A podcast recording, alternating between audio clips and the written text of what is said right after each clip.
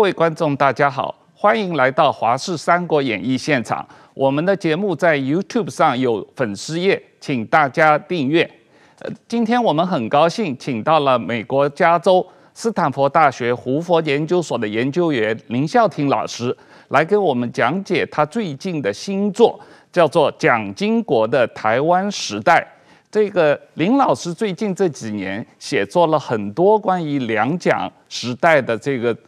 历史的书啊，前一本书叫《意外的国度》，在四年多前出版，非常有影响力。那这一次呢，他又出版了一部巨著，三十多万字的《蒋经国的台湾时代》啊，做了很多这个深入的研究，特别是引用了大量的台湾、美国、英国的档案和。蒋经国、蒋介石的日记这样的一部研究著作，那我自己读了这部著作以后，最深刻的印象就是蒋经国特殊的人生和他的家庭的背景，造成了这个蒋小蒋一个性格的双面性，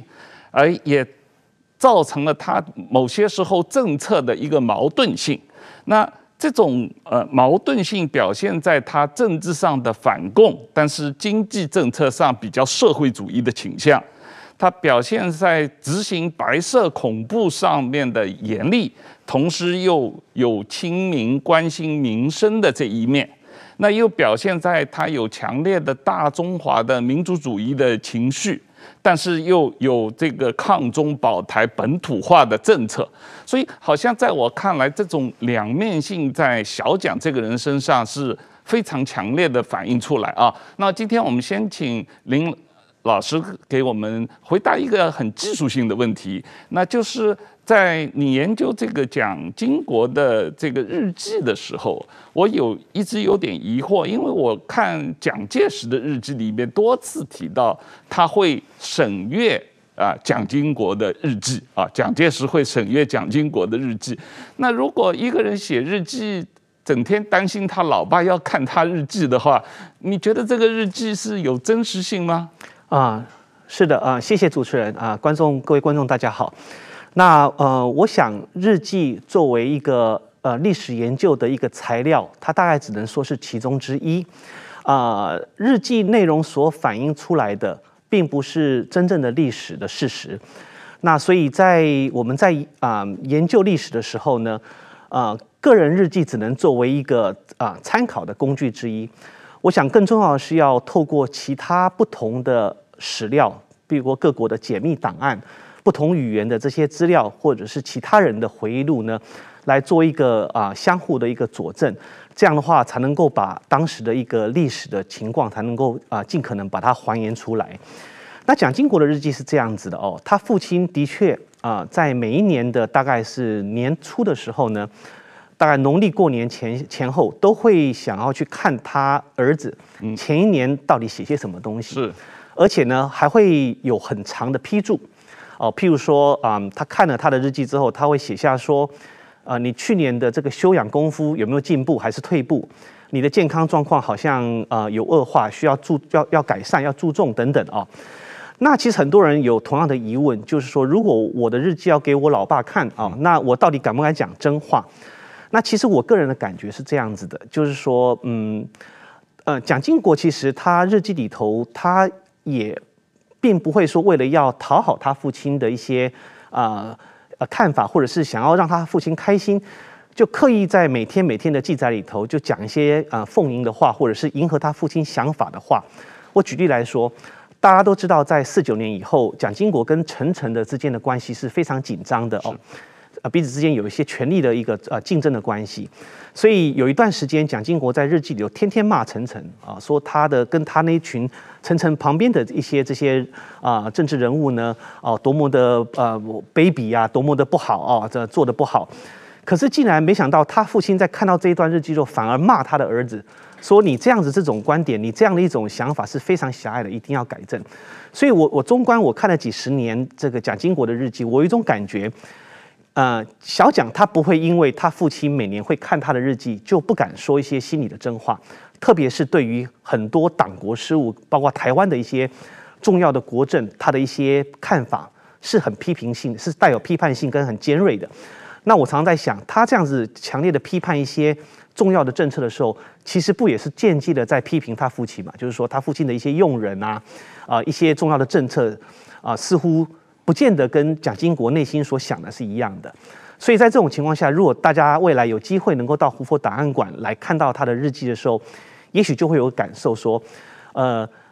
天天写日记写了四十三年，天天在自己骗自己，或天天在说谎，似乎也不算是一个合理的一个一个推论，所以。还是可以做一个参考，只是我们在使用的时候要小心。是，当然你这里面还引用了大量的美国政府、这个台湾政府和英国政府的解密档案嘛啊。那这本书呃有三大章啊，主要是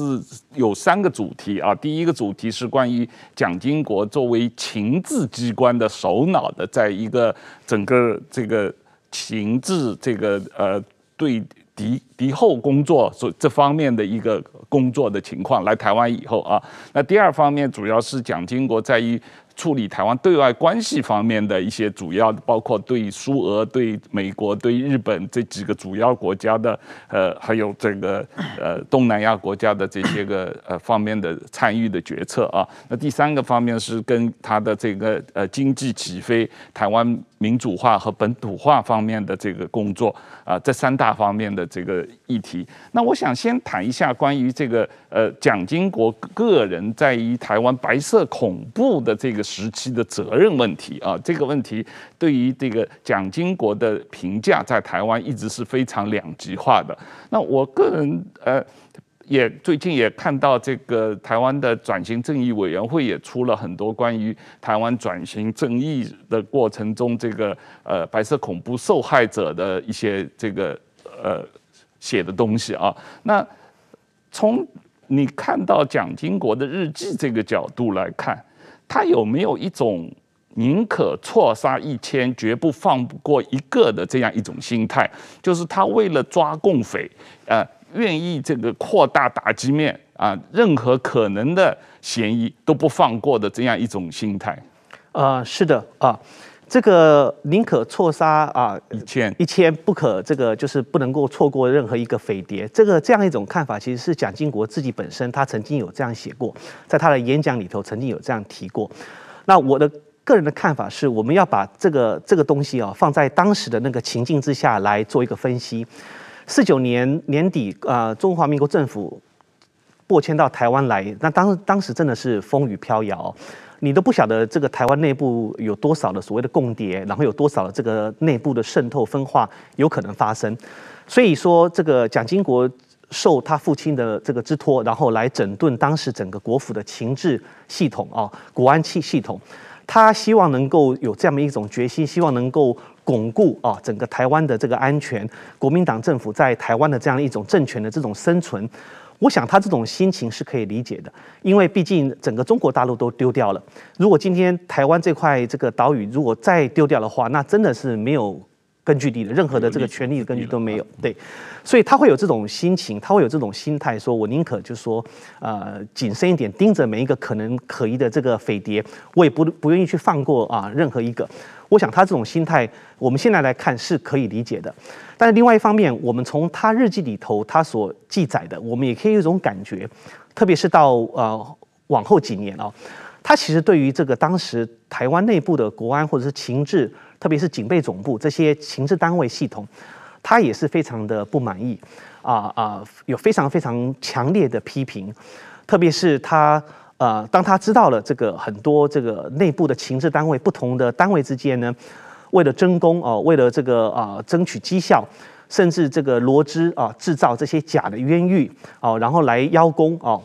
他知道了之后呢，他也是非常非常愤怒哦，他没办法去忍受这种啊，就是造假的这种情况，这种冤狱。当然，我必须要说的是，当年蒋经国啊受父亲的这个之托哦，他来整顿整个台湾的这个情治系统。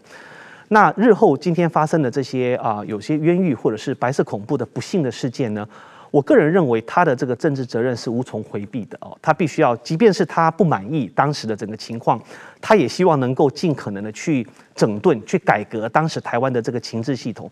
我认为，毕竟以他一个人的力量，想要来这个啊、整顿整个啊那么多的这个庞大的这个情治体系，我觉得是谈何容易哦。他心中在常常在日记里有有一个比较深的无奈的这种感觉，一直到从五零年代一直到七零年代他要当总统之前，他对于这个检调系统、对于这个情治系统、调查系统，还是有很多很多的批评。这是他我觉得作为一个领导人啊、他还是比较无奈的地方。对，就是说，呃，也许我们大家从外面看啊，不是很理解他个人对于情治系统本身内部的运作的矛盾和不守法，或者说是这个冤假错案的认识啊。但是我们从外面来看，至少没有觉得他采取任何实际的行动来减少或者阻止这种情治系统的这个呃违法。乱纪的行为吧？是的，我在我的书里头也提到了，就是说他在五零年代，一九五零年代初期，他其实是蛮同情那些台湾的一些年轻人哦，他因为这个白色恐怖，然后被抓了啊，被抓被被捕下狱啊，他觉得说啊，这个是政府的错啊，他政府没有做到一个教育的责任。不过我书里头也的确也提到啊，即便他有一种怜怜悯的这个心情，但是他也没有这这当时去挑战他父亲。啊，推行这个白色恐怖这样的一个正当性啊，这是我我我是从日记里头是看到的确是这样子的。是对。那呃，石板，你在这个 对于两蒋的研究或者这方面，你的看法对这个问题？因为我知道你对于这个台湾的白色恐怖和呃民主化运动过程中的。呃，冤假错案问题也做过相当多的研究。我是我是这么想，我觉得台湾的历史啊，我从一个外人进台湾看啊，我觉得历史台湾的历史的评价啊是非常缺乏客观性的。嗯，就是我们祖祖先讲，就是这几个总统，一个蒋蒋经国总统，蒋经国总统在台湾的普遍的评价，除了一小波极绿的人，大部分是对他是接受的，都觉得蒋经国先生做的不错。但是实际上呢，他的本质是一个独裁者，嗯而且他有各种各样的问题，就是说，比如说很多白色恐怖，虽然我我们可以站在他立场上讲很多问题啊，但是至少他是就是说，不管是林宅血案啊，什么林文成案啊，什么江南案啊，美丽岛事件啊，都是他主政的时候发生的悲剧嘛。这些事情的话，当然有的是他部下偷偷干的，有的是有的时候他最后还做发挥一些比较正面的作用，但是实际上他都。都非常负有严重的责任，那所以说，而且他在经济上面，当时就是党库通空国库，国库就是他们家里的金库嘛，可以随便用嘛。在这么一个独裁者的话，评价还是蛮不错的，除一少部分啊。然后变成李登辉，李登辉其实是民主先生啊，李登辉为台湾做了很多的民主化、本土化，做了很多了。但是李登辉的评价呢，是一半一半嘛。绿营认为他是很好，蓝营就认为他是一个台独分子。就基本上李登辉的，如果是总体来说的话，就是说对李登辉的说他是黑金政治啊，李登辉的负面评价的人，台湾也很多了。当然是正面的是相对稍微多一些了，但是负面评价李登辉很多。然后下面变成一个陈水扁，陈水扁他是完成了。这个民主化的过渡，而且呢，他是就是说军队国家化，做了很多很多的事情，但是当然他经济上出出出现一些问题了，但是这些问题的跟陈水扁总体的来说的话，基本上我认为就是在走向民主化的过程之中，是一点点的，台湾是在进步嘛。这些这些领导人他们的缺点，他们的负数其实是在减少，但是呢，评价正好相反。现在呢，陈评价对陈水扁正面评价的人是除了一部分极绿的人以外，大部分人是负面的。所以说，我觉得整个这个历史是不是好像有点有点评价有点奇怪啊？就是你应该，我觉得如果真正溯源的话，首先先先把蒋经国定位一个，就是说一个独裁者嘛，他有各种各样的责任，但是我们在。替他辩解的时候，就跟我们为一个犯罪者给他辩解的时候啊，他小的时候没缺乏母爱啊，家里穷啊，或者是有各种各样，这是个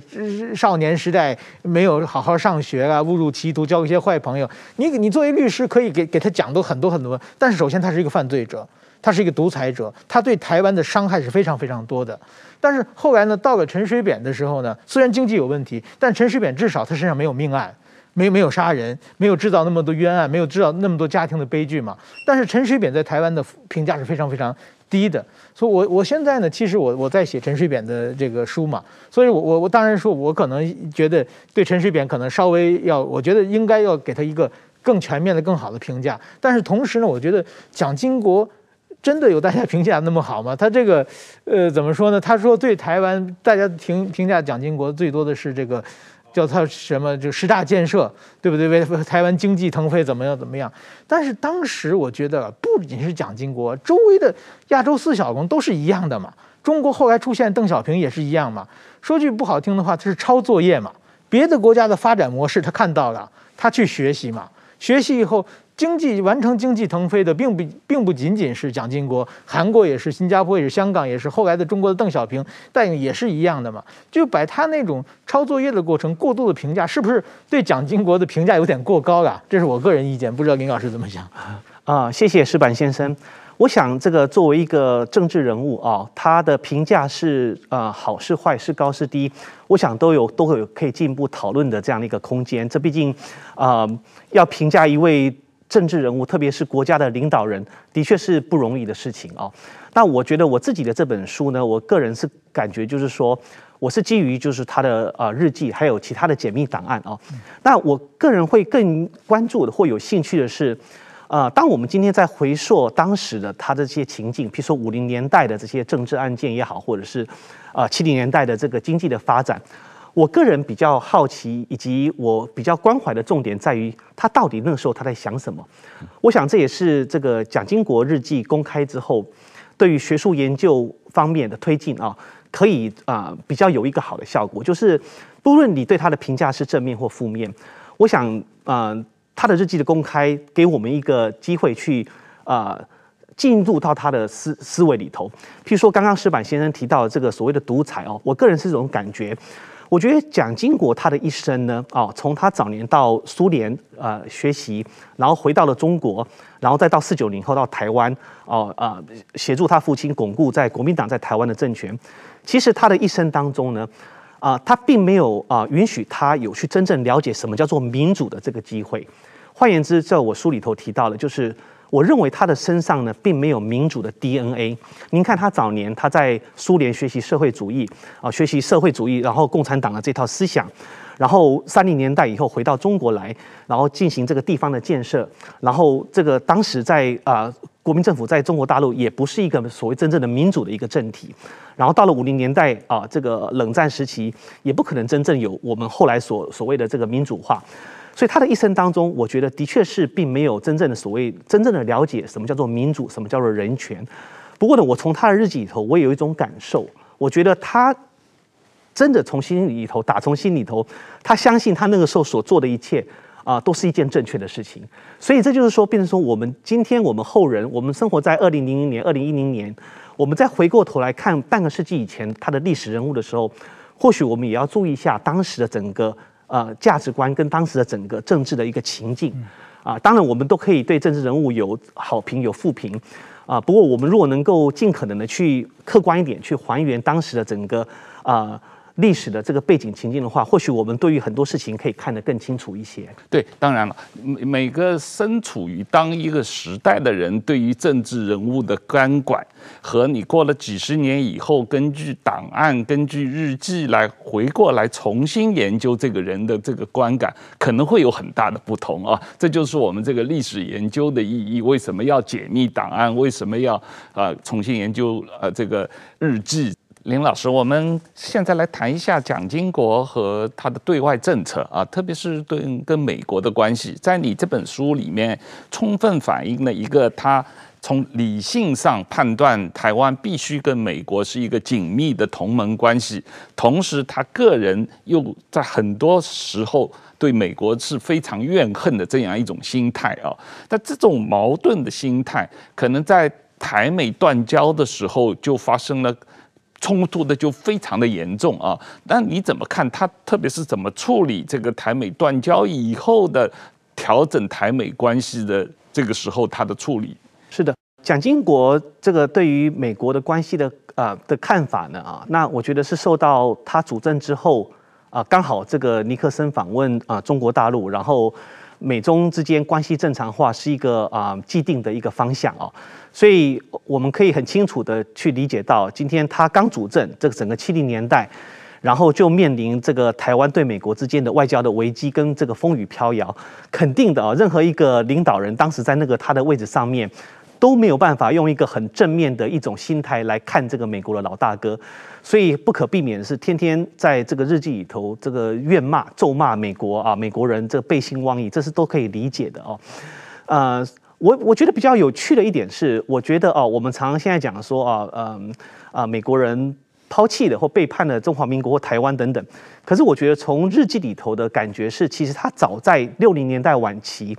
一九七零年代初期，他其实已经很清楚的去看到，就是美中之间的建交跟美台之间的这个啊断交是无法逆转的。那他所能做的就是怎么样在啊这个过程当中，尽可能的是去拖延拖延这个台湾跟美国断交的这样一个过程。他希望能够当时能够替台湾多争取几年的这个宝贵的时光啊，宝贵的时间，然后来呃增进自己台湾本身内部的不管是经济也好，或者是军事的自主等等哦。他当时的一个大的一个策略是这样子。那当然，一九七八年的十二月，这个卡特总统任内啊，这个美中建交这个这一刻终于还是到来了。那到来之后，我有一种感觉，我觉得就是说，呃，当时有很多的想法，譬如说，嗯，是不是？啊，转、个弯，不要跟美国的行政当局打交道。你利用这个当时美国国会的这个友台力量，然后能够设法这个扭转当时的一种劣势哦，一种比较不利的一个情势啊。但是我个人感觉是，蒋经国他当时在那个比较困难的一个情况之下，他决定采取的是一个比较低调、务实、谨慎的一个态度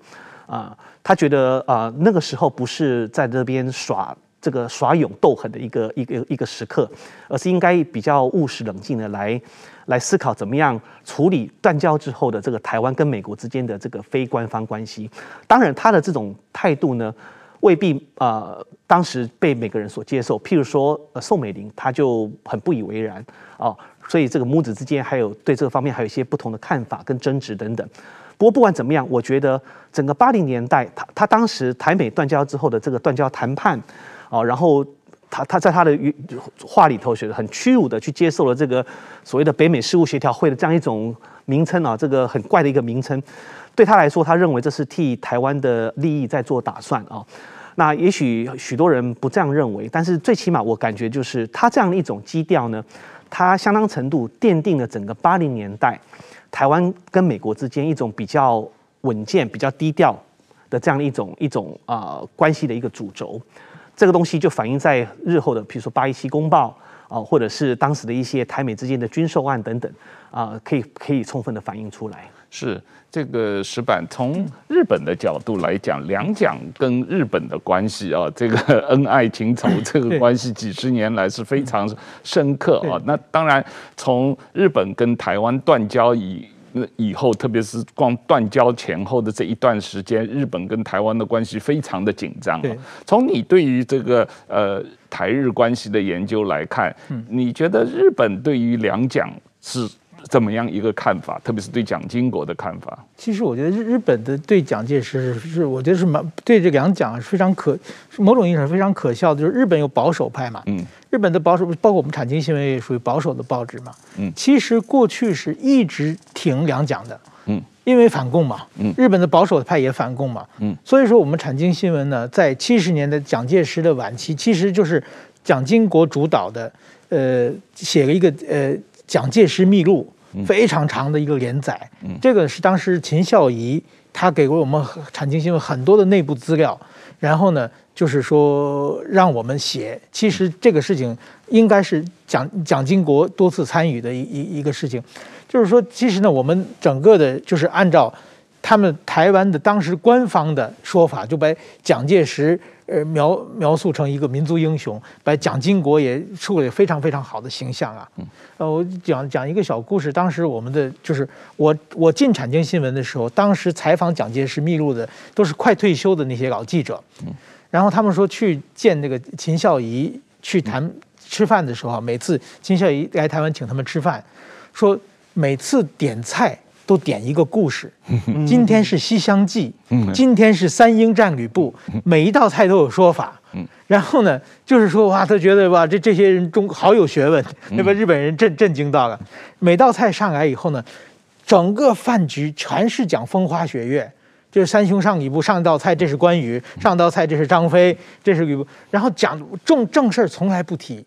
讲完之后呢，最后临走的时候，在门口送客握手的时候，才说啊，那个资料我给你啊，那笔钱我会到。在重要的事情，就是在那种最关键分手的时候。在讲重要的事情，这个当时我们的这个前辈记者都印象深刻，哇，觉得这些都是大人物的感觉了。就是说，我们那个时候产经新闻写完之后呢，我们富士产经集团还有富士电视在一起嘛，在日本的箱根的，我们有一个呃美术馆、美术馆和雕刻美术馆，里面专门做一个蒋中正堂纪念蒋介石。嗯，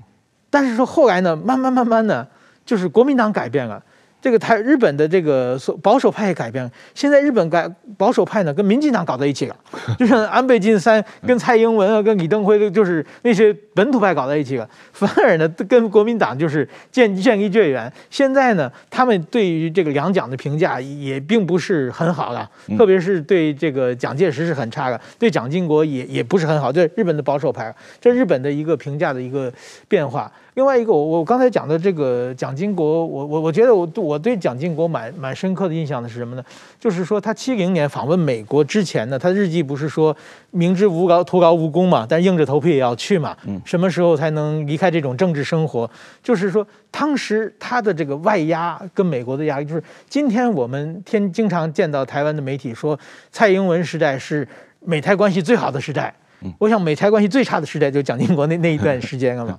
但是他到美国去呢，就是当时发生了刺蒋案嘛，就是黄文雄刺杀他嘛，刺杀他了之后呢，就是蒋经国他是跟邓小平和毛泽东的一样，都是过去是受到共产党的熏陶嘛，而且跟邓小平当年在莫斯科的时候就是同学嘛。但是说当他就蒋经国那时候是外患，美国不喜欢他，内部台湾人说坚决反对蒋家世袭要杀他。嗯受到这么大冲击的时候呢，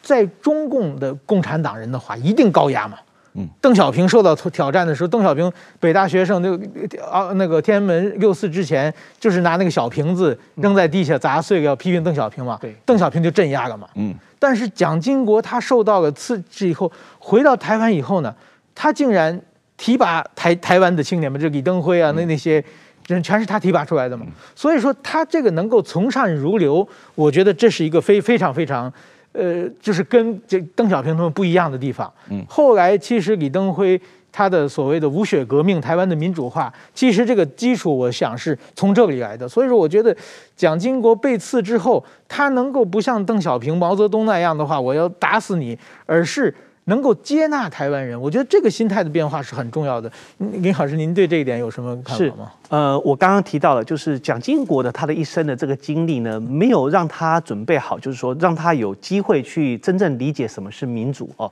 特别是西方的那一套的这个啊、呃、政治的游戏规则。所以我们看到七零年代，就刚刚刚刚石板先生所提到的，就是说，的确他心里有很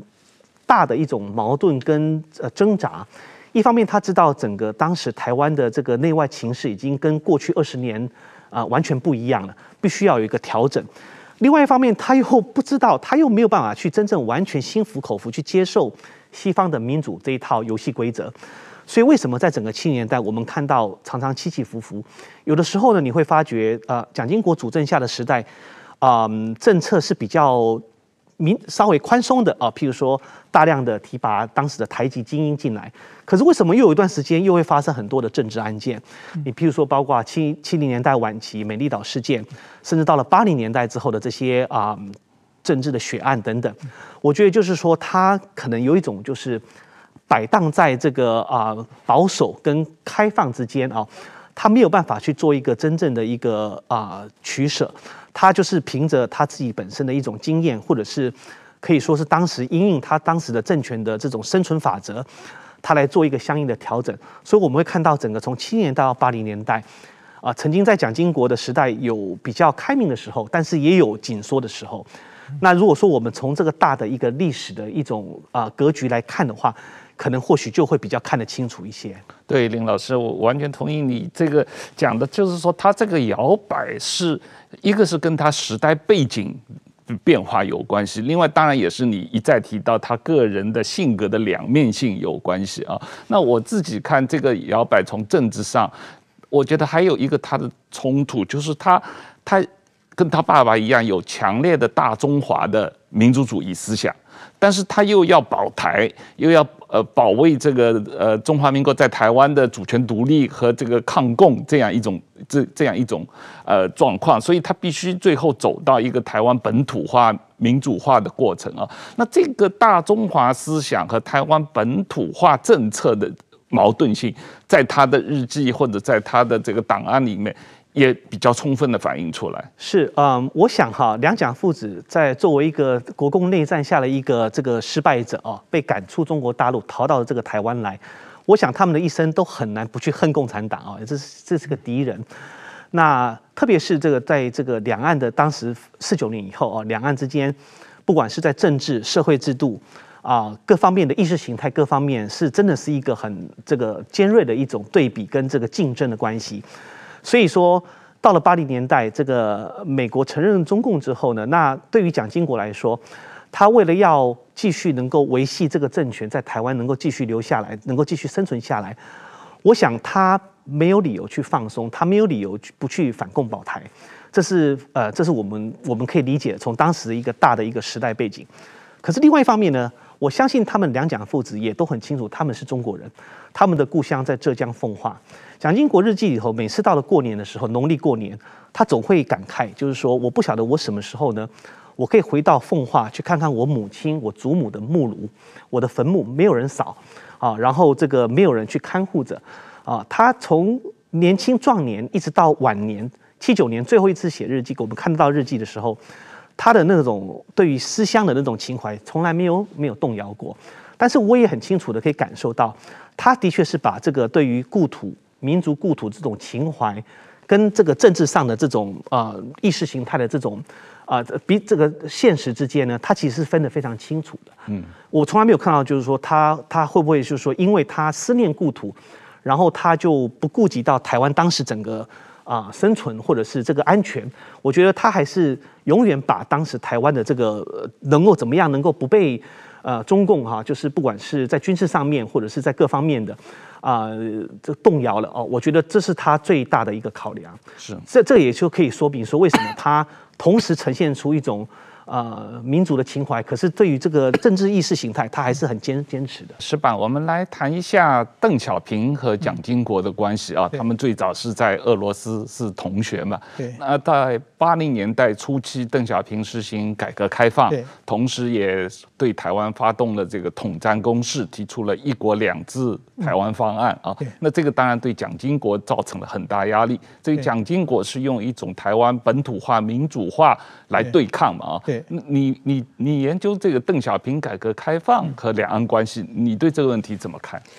首先，我觉得就是邓小平嘛，当然他就是说，呃，有有有很多局限性啊，但是他就是说对民主，他也一样，就是对民主没有 DNA 嘛。嗯。但是说呢，他觉得就是说，当时中国管民主这个词叫政治改革。对。但是说呢，成邓小平呢，因为他真正掌权再次掌权的时候呢，邓小平已经快八十岁了。所以说呢，他已经他觉得没有时间从事政治改革了，这从先要从事经济改革，这是邓小平的选择。其实某种意义上，他是在学蒋经国嘛。嗯，当然中国是比较庞，但是他同时呢，邓小平就是有一个要祖国统一的这么一个想法，所以他给这个发向蒋经国发挥一个凌厉的攻势了。对，就是说最早的一个有名的是廖承志写给蒋经国的一封信嘛。嗯，从那个开始，其实呢，我觉得。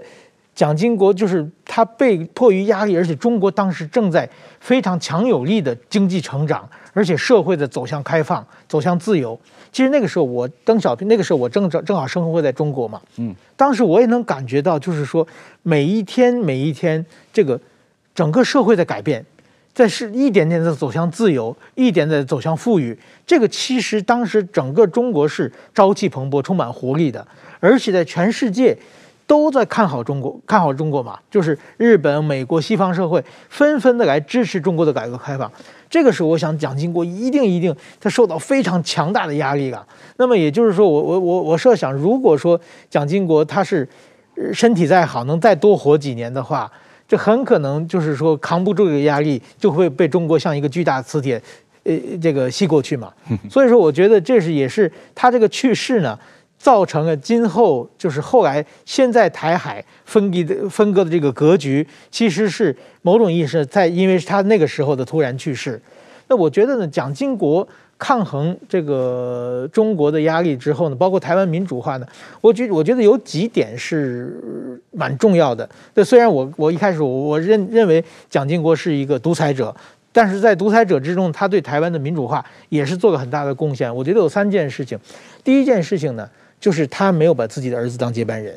这点当然说有美国的压力，有各种各样的说法。这我觉得这是对台湾民主化一个相当相当大的进步。另外一个呢，我觉得就是说最后晚，比如说美丽岛事件的时候，施明德这些人的话，他没有杀掉。这个我觉得就是我我我记得我看的沈君山的回忆录，就是说沈君山是带就是他拜托沈君山去旁听那个美丽岛的法庭嘛，然后。好像沈君山回头跟他说：“说人杀掉了，血流在地下就收不回来了。我们的子子孙孙还要在留在生活在台湾嘛？就说这句话好像打动了蒋经国。怎么说？美丽岛事件说，当时他的如果想杀开杀戒的话是可可以的。如果我想是要是邓小平他们在场，就会是开杀戒的。他没有做到这一点，促成了后来。”就是台湾的权力交接，一个平稳的权力交接啊！如果那个时候有血债的话，十几年后的这种怎么说呢？台湾的民主化之后，很可能被清算。所以说，我觉得这个也是一个非常非常大的。当然，还有一个就是大家说他选的接班人选的是李登辉了。当然说是国民党说他被李登辉骗了嘛，但是至少他选到一个就是有本土色彩后有民民主的素养这么强烈的一个接班人的话，我想。他多多少少的也意识到了，就是说，可能台湾要走向民主化，走向本土化，但是他管不了那么多个。他认为当时对台湾的最好的接接班人是李登辉。我觉得这几点的想法的话，造成了就是今天台湾人。还可以享受民主和自由，我觉得这几他这几个选择还是很大的，这个跟邓小平是完全不一样的。所以到邓小平当时选择了六四镇压，虽然后面有南巡讲话，后面有经济成长，但是因为政治体制没有改变，所以现在又出现了习近平。所以说，我觉得这两个蒋经国和邓小平比起来的话，这一点还是蒋经国对台湾来说还是有贡献的。对，林老师，你怎么看这个邓小平在八零年代对蒋经国的压力？某种意义上反而促进了蒋经国在台湾的民主化、本土化的进程的加速。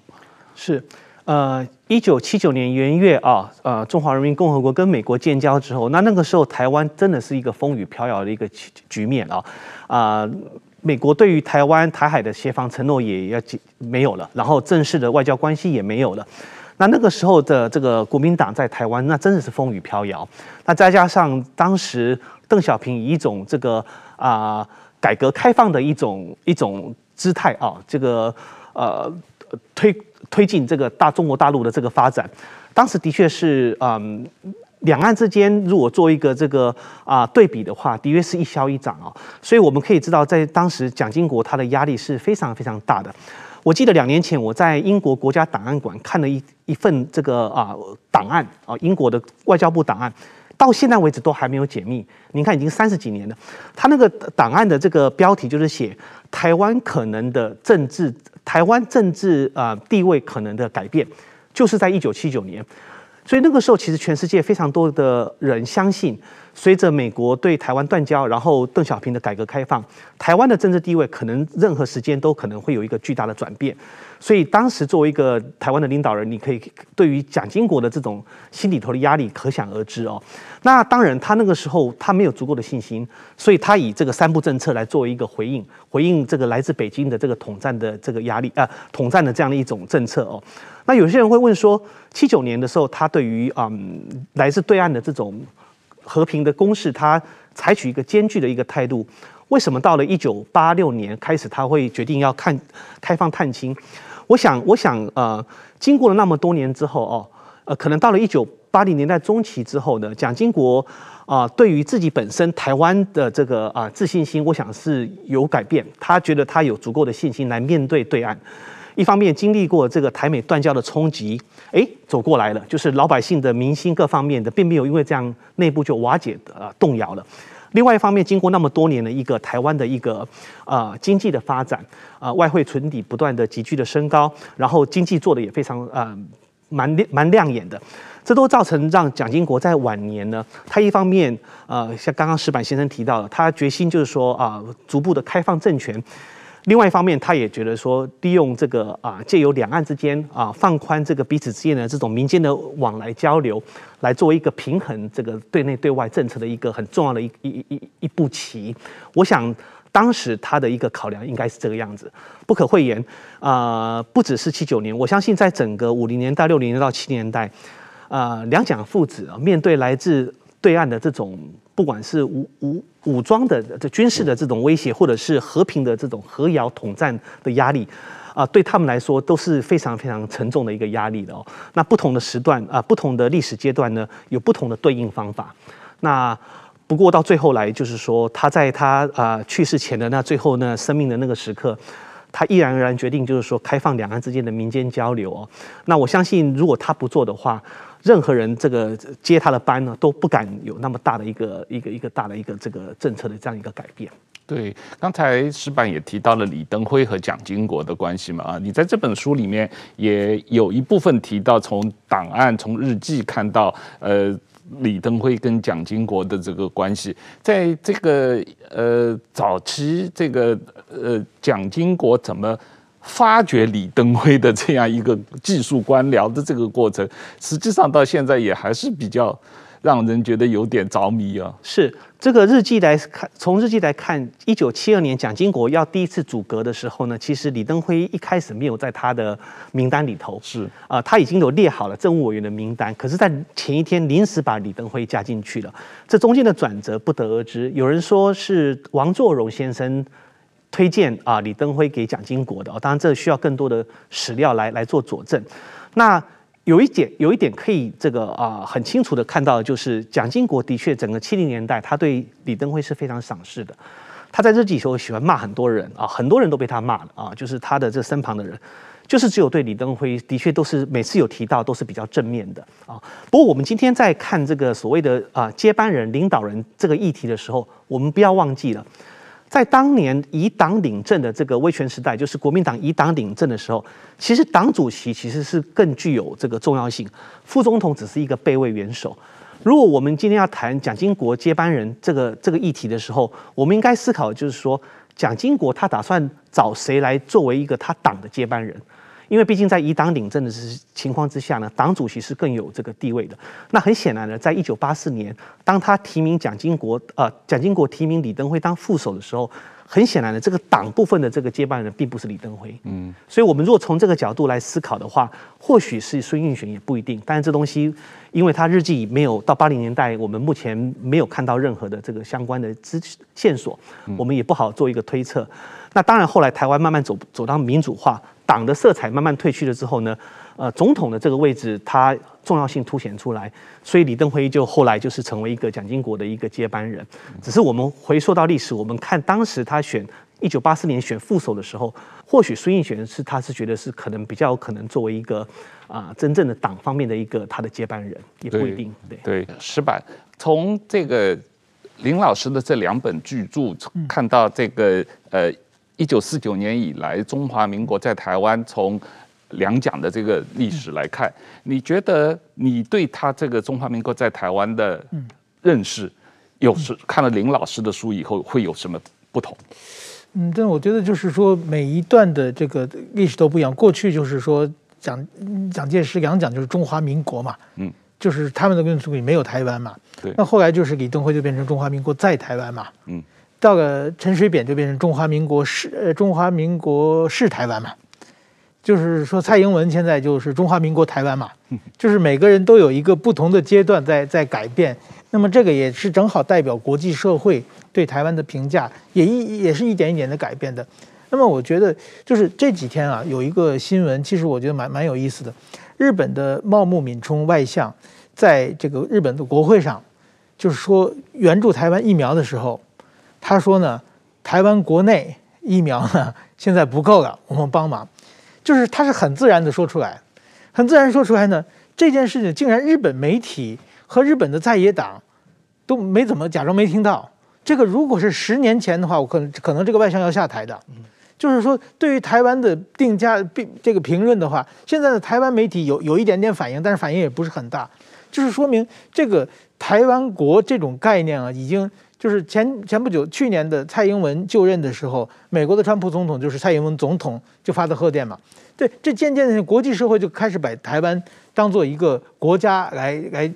认定了嘛，那就是说，这个日本外相说这个话的话，竟然没有变成外交事件，可能中国已经。他的抗议太多了，自己给给的太多了。这如果过去的话，一定造成很大的问题嘛。所以我想，一点点的台湾，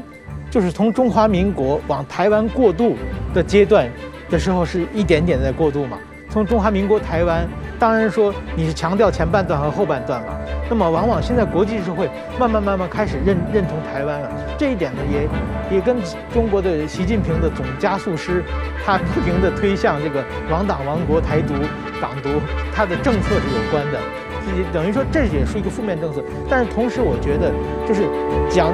经国他拼命的两蒋他拼命要做的